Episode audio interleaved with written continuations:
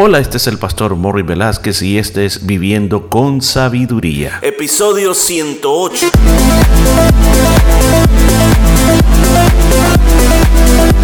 Y en el programa de este día estaremos aprendiendo cómo aplicar la sabiduría de Dios a nuestra vida a través del libro de Proverbios. Muchos consejos muy hermosos basados en la palabra de Dios. Todo esto y mucho más en Viviendo con Sabiduría.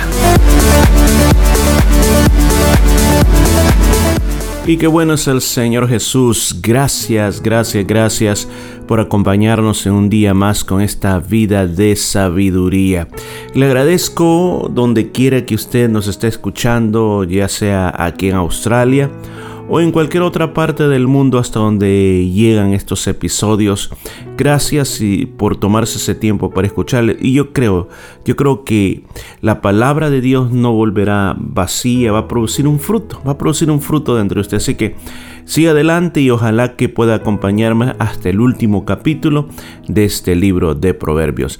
Así que hoy comenzamos con un capítulo totalmente nuevo, es el capítulo número 17. Así que vamos a ver qué nos va a enseñar la palabra de Dios este día. Versículo 1 dice, mejor es un bocado seco y en paz, que casa de contiendas llenas de provisiones. Mire, qué tremendo este versículo bíblico. ¿Qué es lo que está queriendo decir? Lo que, lo que está queriendo decir es que, mira, vale más comer pan duro donde uno come en paz que hacer muchas fiestas en la casa que vivir peleando. O que tener abundancia o banquetes todo el tiempo y solamente peleando. Cualquier persona, cualquier persona puede decir, ah, bueno, esa es la vida de los ricos. Los ricos viven así de esa manera en banquetes y, y en fiestas. Y viven peleando. No, esto nos puede pasar a todos. Nos puede pasar a todos. El nivel que nosotros vivimos o que tú vives o que mi vecino vive puede ser diferente. Unos pueden comer carne todos los días, el otro solo verduras y el otro comer de vez en cuando. Pero al fin y al cabo, cuando se trata del tema de vivir en paz, le va a afectar a todos los niveles. Porque el corazón de este versículo bíblico es el tener paz. O sea, nos está diciendo no es el aspecto que tener abundancia de comida me va a hacer inmensamente feliz y que me va a hacer que mi familia esté alegre. Pues esta palabra nos está queriendo decir algo que muchas veces se nos ha olvidado.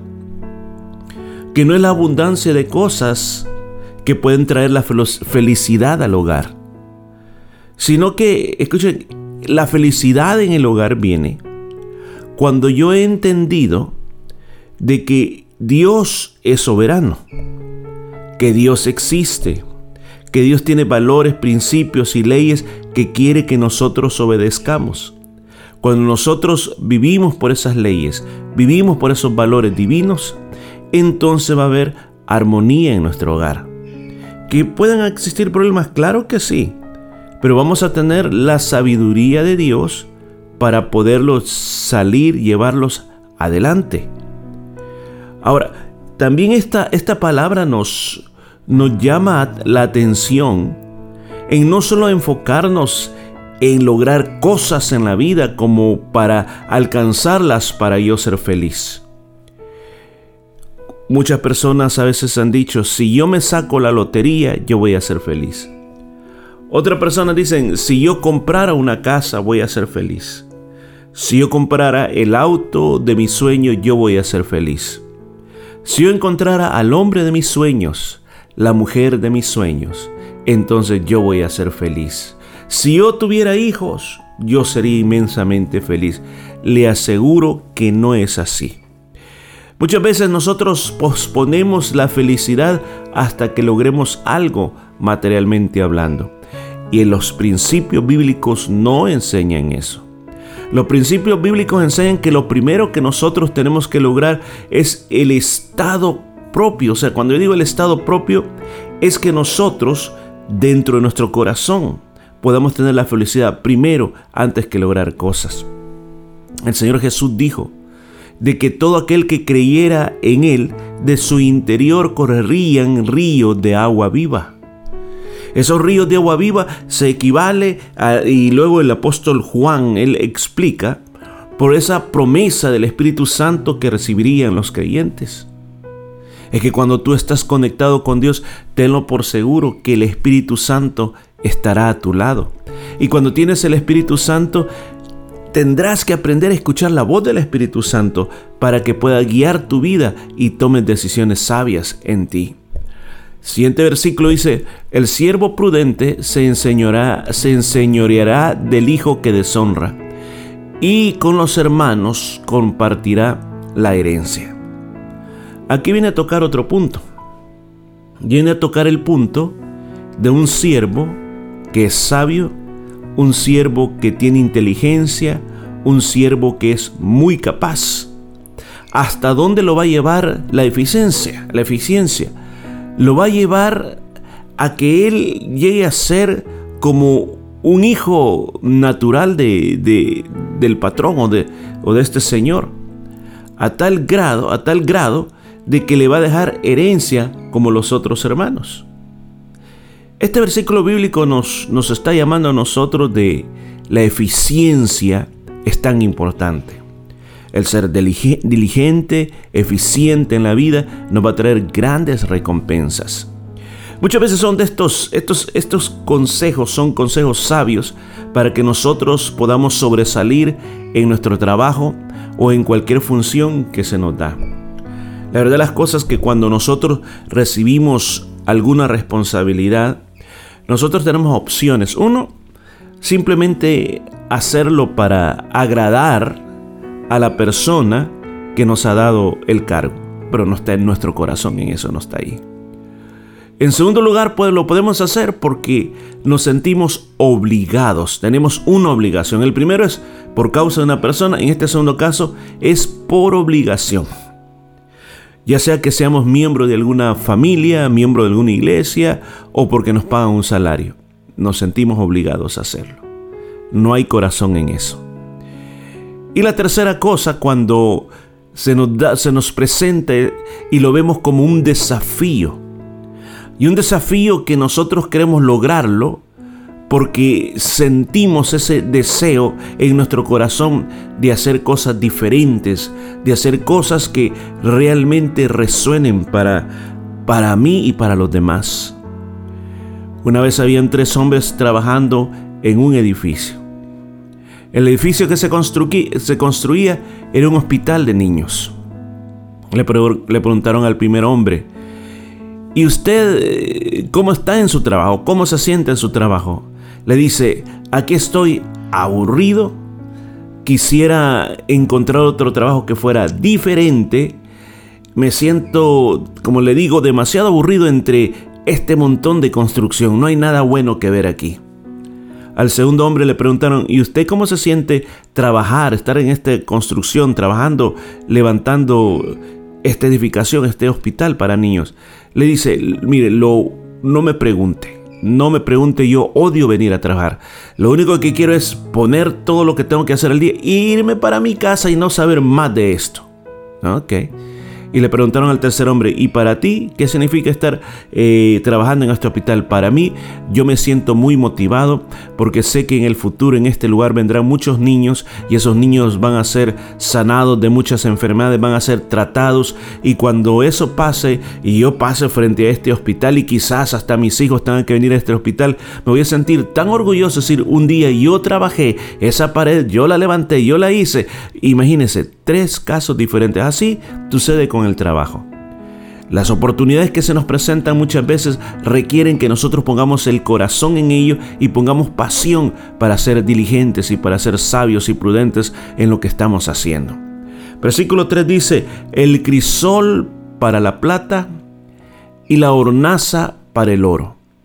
Pero Jehová, pero Jehová prueba los corazones. Digámoslo o parafraseemos este versículo bíblico. ¿Cómo lo podríamos decir de otra manera? Nos está diciendo que el oro y la plata se van a purificar con el fuego. Pero el único que purifica el corazón del ser humano es el Señor. Y la verdad que es una comparación muy magnífica, ya que el centro de todo aquí es el corazón.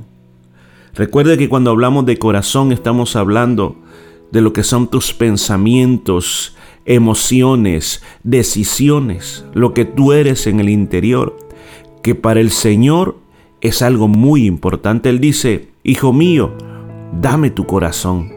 Nos pide que, que le entreguemos el corazón. También las escrituras dice, y amarás a Jehová tu Dios con todo tu corazón. En otra ocasión también las escrituras dice que no hay cosa más engañosa que el corazón. También se dice que del corazón salen los malos pensamientos. O sea, el corazón es algo bien importante dentro de cada uno de nosotros. Y aquí añade de que el Señor prueba los corazones. Ahora, ¿qué quiere decir en la Biblia probar los corazones? Porque recuerde, aquí lo está comparando en el proceso que pasa la plata y el oro para sacar las impurezas. ¿Cuál es el proceso? El horno de fuego. El fuego destruye las impurezas y hace brillar mucho más el metal precioso.